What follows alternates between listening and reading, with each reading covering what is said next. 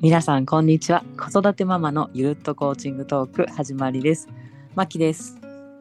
ママ友です。この番組は子育て中のプロコーチである私たちが子育てや人生にまつわるモヤモヤをアドラー心理学とコーチングの観点からゆるっと語り、そして心が軽くなる、そんなコンセプトでお届けします。はい暑いね毎日、本当暑いよね。溶けそうめちゃくちゃ溶けそうです溶けそうだね。ねえうんもう保育園に送りに行くだけでそこから駅に行くだけで汗だくだよね本当汗だくで、あと日傘は欠かせないね。日傘がかせない全然違うよ欠かねせない。全然違う。もう今年は、なんか裏側が黒いうんその UV カット率 99. 点何パーセントみたいなあの歌い文句のやつを仕入れて最近使ってますけどなんか強風の時に使っちゃって一本ポキって骨が折れちゃってあーもったいないなって思ってる大事だ大事だけどね、うんそうまだ使ってますが必須だね皆さんもうん必須日焼け、うん夏バテに気をつけてくださいだねそうだねはいじゃあ今日はどんなトピックですかそうですね私まだ会社員なんだけど、うん実は次の3月に会社辞めて独立しようかと思ってるんですけどなんかこおれ、ーそうだよね会社の人が聞いちゃってたらどうしようかなって感じなんですけど大丈夫大丈夫多分聞いてないから大丈夫でそうすると今まで会社員だったらできなかったようなことが多分新しい生活リズムの中でできるようになると思うんだよね。うん確かにねそうで実際に独立したらどんな生活にしたいかなとかなんか今まで運動不足だったから例えばジム行っちゃうとかうんうんうん新しい趣味始めちゃうとかいろいろ妄想を膨らませてるんでちょっとそのことについてなんとなくね話せたらいいなと思います。おーいいですねうん、 3月といったらあと半年ちょっとだもんねそうだね今7月だから、ねそうだよね今から半年だったら7 1ヶ月月だだももんんねねもううんで1月にはもう退職しますとか言ってて多分有給消化とかもあるからほんと半年ねあっ半とい年うちょ間っでとすだねどうななんかそのうどんな考えるどとんなそう生活をイメージしてるそうだねやっぱあれだよねこう今まで通勤時間が2時間ぐらいあったから片道それがなくなるじゃんなくなるのでうんうん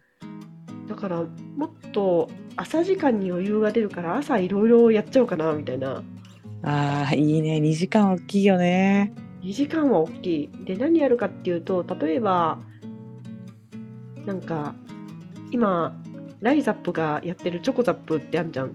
あるねあるねチョコザップそうそう。そう、チョコザップ私の家の近くにもあるんで、チョコザップにと契約して、あの、ちょこちょこっと涼しいところで運動しようかなとか、それでちょっとももっと健康的になろうかなとかいうのも考えるし、うんうんあとは私サイクリングとか散歩がすごい好きなんだけど、うんうんあの今まで本格的なサイクリングなんかサイクリング趣味な人ってすごい自転車スポーツ用のとか手に入れてすごい趣味になんかどっぷりサイクリングにはまる人いるじゃん。うんうんなんかあそこまではいかないまでもちょっとそういう今までのその電動自転車とかママチャリではないサイクリングの世界にちょっと足を踏み入れてみたいなでいろんなとこに行ってみたいなとかねああいいですね。そうあとせっかく海の近くに住んでるし海が好きだから、なんかビギナー向けのマリンスポーツもいいかなとかねいろ いろ妄想が膨らんでますね。いいね。確かに会社勤めじゃなくて生まれる時間のあれはすごいよね。すごいよあちなみにまきちゃんってもしう今なんかフリーランスになったとしたらどんな風に生活してみたいと思うああ私はね昨日8日から10日だけ働く感じがいいなと思ってて。あそれいいねそうそう。でやっぱそうだね。なんかすなんだろう。それ以外は自分のなんかこうなんていうのペースうんそれこそねゆっくりご飯も食べれるし子供も学校に送って、その後本読んだりカフェに行ったりする時間もあってみたいなのが最高だよね。うん。最高あだーねね。やっぱ今はね習い事とか本当にできないじゃんね。なんかもううんフルタイム、フルタイムママ仕事みたいな感じだから、うん。あの8日から10日働いてうん。あとはちょっと自由でうなん、か多拠点生活みたいなのもしたいよね。今住んでるところとなんかこう、あったかいところ行ったり海外行ったりみたいないいね。夢はあそういねうのあるよね。夢は、本当夢はある。なんだろうな、ね子供がいいると多拠点生活ってちょっとハードル高そうだけど、でもやりようによっては結構、意外と、あーそうだよね学校始まるとなかなかっては思うけどね。なんだろうね、なんか夏休みにちょちょこっととか、そうそうね、家サ庭マ生ース活クーっぽいルとかね、そうそう。あとちょっとやりたいよなんかね。最近。あ、ちょっとやりたい、ちょっとやりたい。あとね、そういうのを実際やってる人がいるよね。あの子供がいるんだけど、保育園とかすすごい転園させうて、んうんうんいるいる親、なんかそう、いるよ、いるいる、いるんだよね。なんかフル在宅できてる友達がそういえばやってた、なんか北海道かなんかの町にう。ん、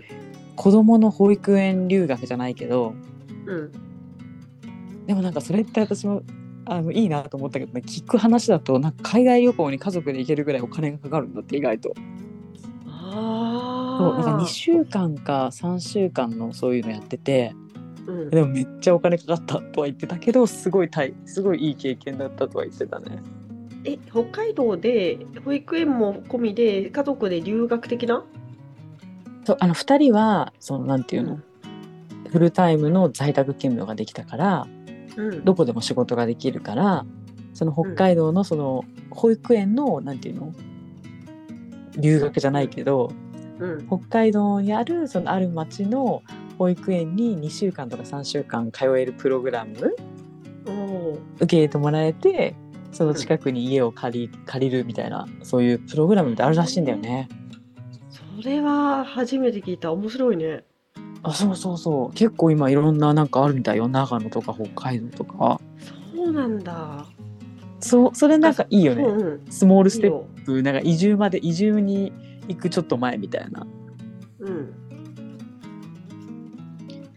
それは確かにやってみたいかもやってみたい。いやー、一見、無理かもなって思える話でも、こう、私がまきちゃんに、こういう人いるみたいよって聞いたら、まきちゃんが、実際に友達でやってる人いたみたいな情報も出てきて、行ってみるもんだね。結構、いや行ってみるもんだよねねなんかなロんーかルカモーデトルにモなるは人ねが、うん、カートモは実際もう3月にねなんていうのフリーランスになるっていう瞬間に実はね縛られるものは1回はなくなるからねそうですね。ねえまあどうなることやないどうなることやらって感じだけど、フリーランスならフリーランスなりの時間もちろのん使いね方を楽しみたいな。そうね大変なこともあるけどきっと絶対いいこともたくさんあるからね、うんねまあずっとこれはこの番組も続いたいくと思うのでフリーランスへの道とかねフリーランス後の状況とかねそうだね。私の多拠点生活の夢とかねそう今だ後ねもちょっとステイチューンだねステイチューンですね。あとなんか、もしよかったら、これ聞いてる人の中で、実際に多拠点生活やってます、子連れでみたいな人がいたら、ぜひ教えてほしいですね。ねぜひ聞かせてほしいね、はい。そんな感じでしょうか、じゃ今あ日は。んそうですねこんな感じですねはい。皆さんもフリーランスやなんか多拠点とかね実際やられてる方がいたらぜひ聞かせてほしいねね。ね。はい。はい、じゃあ今日はこの辺でですね。そうですね。はい、じゃあ皆さん暑いけどお体ご自愛ください。またねはい。ご自愛ください。またねー。